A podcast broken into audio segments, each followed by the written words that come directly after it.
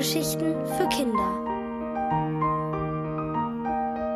Einmal Dackel und zurück von Janine Lüttmann.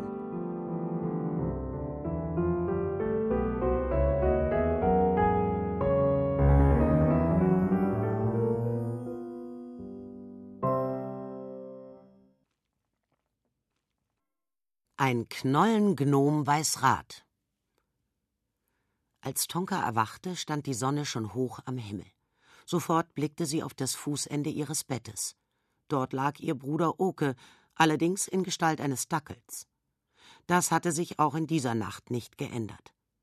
Angestrengt dachte sie nach. Wenn Oke nicht bis Sonntag wieder wie ein normaler Junge aussah, dann würden ihre Eltern durchdrehen, denn dann würden sie von ihrer Reise zurückkommen. Oke, aufwachen, rief Tonka. Lass uns schnell in den Wald gehen. Vielleicht treffen wir die kleine dicke Fee eher am Vormittag. Oke sprang sofort auf. Er schien genauso wild darauf zu sein wie sie, die schwarze Fee zu finden. Kein Wunder, hing nicht für ihn viel mehr davon ab. Ihre Gedanken kreisten.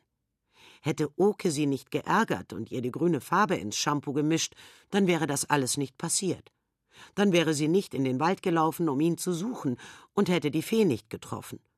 Und dann wäre die Fee auch nie zu ihnen nach Hause gekommen und hätte Oke in einen Dackel verwandelt, bloß weil Tonka gesagt hatte, gemeiner Hund, verwünscht seist du. Aber so war es nun, und sicher konnte die Fee Oke auch wieder zurückverwandeln. Das hoffte Tonka zumindest. Irgendwie war es auch ganz lustig, wie ihr Bruder auf seinen vier krummen Beinen herumlief und sich über ein ABC-Poster mit ihr verständigte. Selten waren sie sich so einig gewesen. Tonka ging in die Küche und packte Essen und Wasser ein. Die Jacke ihrer großen Schwester hing unordentlich über einem Stuhl. Noni war also da und schlief noch. Da sie nichts von der Dackelgeschichte wusste und auch nicht wissen sollte, beschloss Tonka schnell mit Oke loszuziehen und ihr nur einen Zettel zu hinterlassen. Im Wald war es heute besonders ruhig. Niemand war unterwegs, und Tonka konnte ungestört laut nach der Fee rufen. Eine Antwort erhielt sie leider nicht. Stunde um Stunde verging, in der Tonka vergeblich auf Bäume kletterte und überall Nachrichten für die Fee hinterließ. Inzwischen waren sie in den Teil des Waldes gelangt, den sie beide bisher gemieden hatten, da er sehr dunkel war und unheimlich wirkte.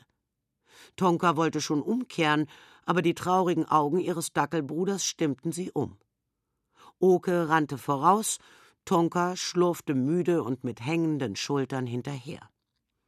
Mit einem Mal hörte sie wildes Gebell, dann Gezeter. Je näher sie kam, desto deutlicher verstand sie die Worte. Lass mich los, du hässliches Vieh. Loslassen. Tonka folgte den Geräuschen, bis sie an einen Tümpel kam. Dort stand Oke und hatte tatsächlich die Fee geschnappt. Zwischen seinen Dackelzähnen hielt er den Saum ihres schwarzen Kleides. Irwana Niegut versuchte sich durch wildes Flügelschlagen zu befreien, doch Oke ließ nicht los. Tonka kam keuchend heran und ergriff die Fee, bevor die sich befreien konnte oder Oke sie versehentlich verletzte. Fest umklammerte sie den pummeligen Körper der kleinen Gestalt und sagte: Da sind Sie ja endlich. Was heißt hier endlich? Ich hab dir deinen Wunsch erfüllt, und zum Dank jagst du mir dieses Ungeheuer auf den Hals, schimpfte Ivana nie gut. Tonka überlegte.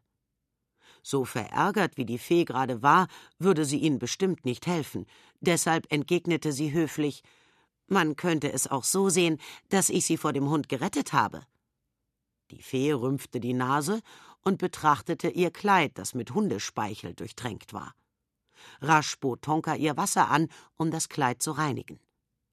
Ivana Niegut nahm etwas davon, gab aber keinen Laut von sich. Immerhin entspannte sich ihr Gesicht. Tonka musste es versuchen.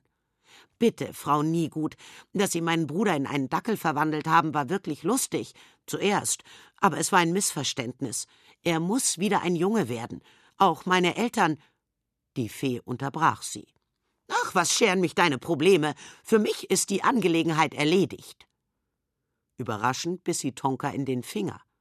Die ließ los und die Fee schwirrte davon. Oke rannte ihr bellend nach. Vergebens, sie war fort. Tonka starrte auf den Waldboden. Was nun? Ihr war zum Weinen zumute. Mit einem Mal raschelte es im Gebüsch neben ihnen. Oke spitzte die Ohren. Tonkas Herz schlug schneller. Kam die Fee zurück? Sie blickte gespannt auf den Busch, doch was da zum Vorschein kam, war eine Gestalt, der sie keinen Namen geben konnte.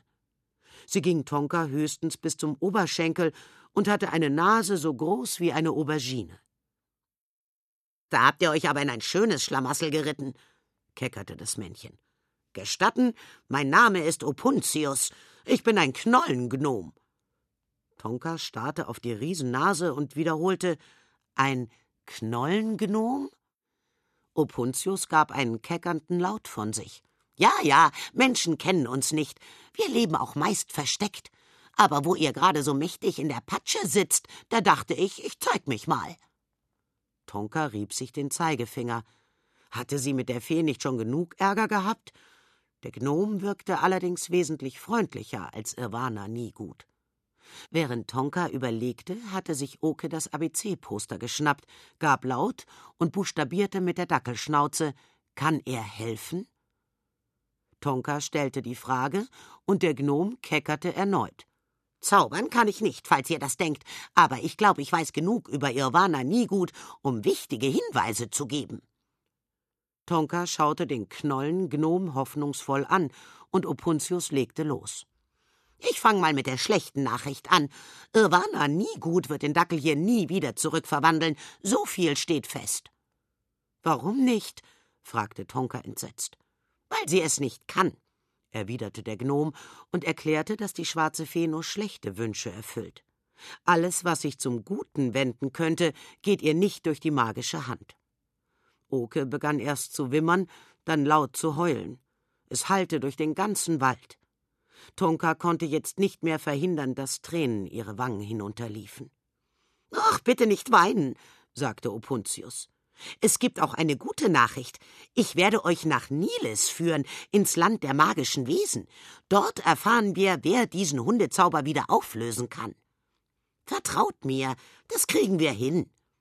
Tonka wollte dem Knollengnom gern glauben. Dennoch fragte sie ihn, warum er ihnen helfen wolle. Opuntius deutete auf sein Bein. Irwana hat meinen Fuß verhext. Er ist total verkrüppelt. Auch ich muss in Niles jemanden finden, der mir hilft, und allein zu reisen liegt mir nicht. Tonka war unschlüssig, aber Oke stupste sie aufmunternd mit seiner Dackelschnauze an.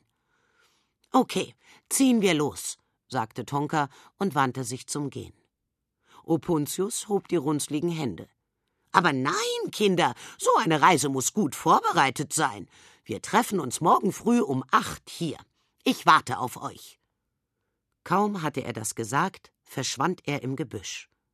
Und weil es schon zu dämmern begann, gingen Tonka und Oke schnell nach Hause. Immerhin gab es nun Hoffnung, und vielleicht würde die Reise ins Land der magischen Wesen sogar ganz lustig werden.